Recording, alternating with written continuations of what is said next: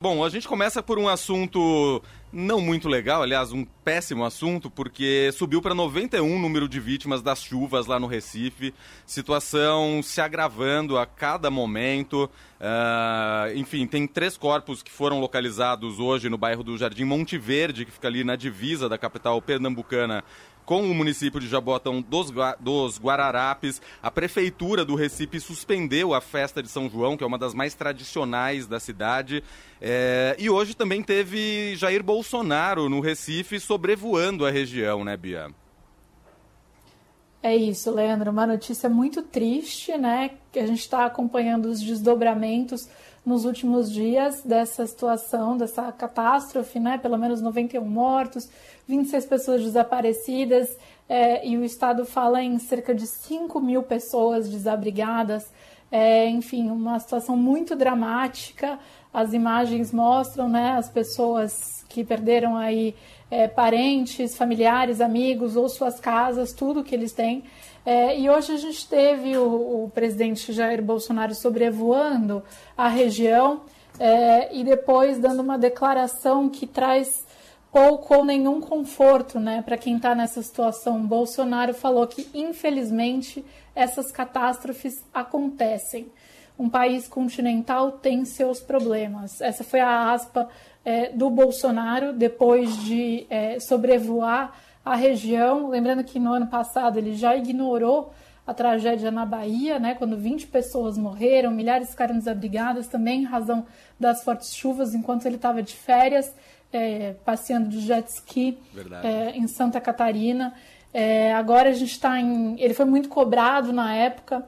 Agora a gente está em ano eleitoral, né, com proximidade aí das eleições. Ele faz esse sobrevoo mas dá essa declaração que, é, além de não, não confortar, não mostrar solidariedade com quem está lá, também não resolve o problema e também é, não ajuda a pensar como evitar as situações desse tipo. Né? Ele também politizou o caso, né? dizendo que não ia politizar, ele criticou o governador, o Paulo Câmara, que é do PSB, o Paulo Câmara, que é um aliado é, do ex-presidente e pré-candidato ao Planalto também Lula, que é o maior adversário do Bolsonaro até o momento. Então, é, ele, enfim, atacou o governador, né? Falou ninguém está proibido de comparecer aqui. É, quando ele estava fazendo a sua coletiva, porque ontem o Paulo Câmara disse, e ele disse isso ao jornal Folha de São Paulo, que não tinha recebido nenhuma ligação do Bolsonaro para discutir a tragédia, que não tinha sido convidado para acompanhar essa visita ao Estado. Então, o que a gente vê é que no momento em que toda a união entre União, Estado e municípios é, já não seria suficiente né, uhum. para acalmar é, o coração e resolver a situação dessas pessoas que perderam tudo, inclusive familiares, é, já não seria suficiente, mas seria o mínimo, eu acho, né, que o Brasil esperaria é, era uma união aí entre políticos e que a política partidária ficasse de lado. É, mas enfim, o presidente Bolsonaro está em plena campanha reeleição todos os dias e é isso que a gente tem assistido. Exatamente, a gente sempre espera uma ação mais efetiva dos nossos governantes, como você disse, independente de ser da União, independente de ser do governo estadual ou do municipal, mas aí nesses momentos muitas vezes a gente só vê um discurso de certa forma vazio e sem medidas efetivas para atenuar um pouquinho essa tragédia, né, Bia? É, o governo federal fez alguns anúncios, né? Anunciou ontem que vai ter um bilhão de reais disponível aí para o socorro, né? Para Recife. É, também falou que é, as pessoas inscritas no benefício de prestação continuada na região vão poder tomar crédito sem juros. Enfim, o presidente da Caixa, é, Pedro Guimarães, estava com o presidente Bolsonaro hoje. Então há algumas medidas aí sendo é, anunciadas. É, mas o fato é que a gente não vê aí um diálogo para tentar transformar isso numa política orgânica, numa política solidária também, né, empática com quem uhum. é, perdeu tudo e é, acima de, de, tudo isso também para olhar para frente, né, e de não só é, tentar resolver a situação no imediato, mas evitar que outras tragédias dessa aconteçam. Verdade. Bom, outro assunto que Beatriz Bula traz hoje para gente aqui no fim de tarde é, é, claro, é eleição ainda, essa tentativa do presidente Jair Bolsonaro de se reeleger.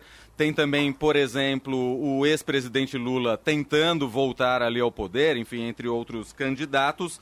E isso mexe muito com a política externa brasileira também, né, Bia? Como é que tem sido os movimentos diplomáticos nesta pré-campanha dos candidatos?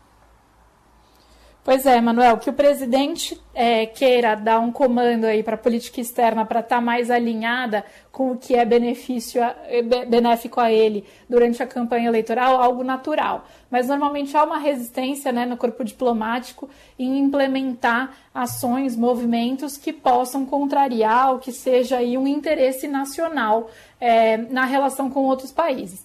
Mas o que a gente tem assistido é movimentos da diplomacia e, portanto, do Itamaraty, sim, alinhados com esse esforço de reeleição do presidente Bolsonaro. Alguns diplomatas em, em, em, reserva, né, sob condição de anonimato, aí, é, demonstram alguma preocupação com relação a isso. A gente publicou no Estadão uma matéria e tem vários casos que demonstram isso.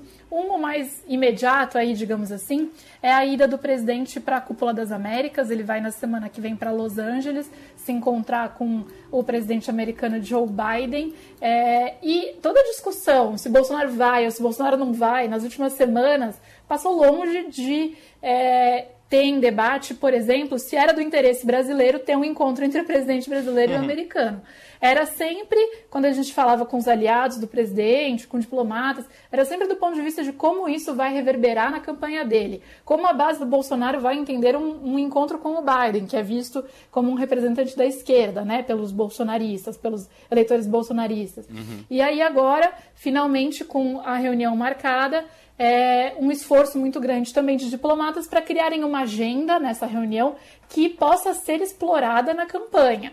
Então, um dos temas é, deve ser a intermediação de compra de fertilizantes é, do Canadá. É um assunto que agrada quem? O agronegócio, que é um eleitorado caro para o Bolsonaro e onde o Lula tem dificuldade de entrar. É, inclusive, ele conta com uma parceria com o Alckmin para ver se quebra resistências é, entre o setor do agronegócio. Outro assunto que, quer, que eles querem debater é a questão da alta inflação compartilhada pelo Brasil e pelos Estados Unidos. O que exatamente isso vai significar aí para nós não está claro, mas isso corrobora o discurso que o Bolsonaro tem adotado de que o Brasil não é o único a conviver com a disparada de preços, então isso também é benéfico. Mas há uma série de outros episódios a gente conta no Estadão, por exemplo, um encontro que aconteceria entre o chanceler brasileiro e o chanceler mexicano, numa reunião de alto nível que vinha sendo negociada há meses por diplomatas dos dois países e foi cancelada de última hora, sem grandes explicações. É, logo depois que o presidente Lula visitou a cidade do México e foi recebido no, pelo, no, na sede do Palácio, é, Palácio de Governo mexicano pelo presidente López Obrador. Assim como esse caso, tem vários outros. É, não dá para falar que é uma retaliação do Itamaraty a esses países, mas juntando todos os casos, um seguido do outro, dá para ver um padrão de comportamento que mostra, no mínimo, um freio de mão puxado uhum. é, nessas relações entre o Brasil e países que são simpáticos que ao Lula ou que receberam o Lula é, nos últimos meses. Muito bem. Beatriz Bula, repórter de política do Estadão, está acompanhando de perto tudo que movimenta as eleições. E, aliás, Bia, hoje o Estadão lançou uma ferramenta muito importante para acompanhar a eleição, né? Muito importante, que é o agregador de pesquisas eleitorais. É um aplicativo online é, que usa dados de todas as pesquisas eleitorais divulgadas porque a gente um dia fala que o Lula cresceu, no outro que o Bolsonaro recuperou o fôlego, no outro que oscilou para cima, para baixo, e muitas vezes o eleitor e o leitor, ou no caso o nosso ouvinte aqui, se perde, né? Afinal uhum. de contas, qual é o movimento que está acontecendo? É claro que a gente está aqui para analisar cada um desses movimentos no jornal, no site, aqui na rádio também, mas esse agregador ele é muito útil, é, ele junta os dados de todas as pesquisas e não é a mera média simples aí, que é a soma dos resultados e a divisão pelo número de pesquisas. Não é isso. Uhum. É um trabalho muito legal feito pelo Estadão Dados que considera as peculiaridades de metodologia de cada pesquisa para calcular essa média e mostrar qual que é o cenário mais provável.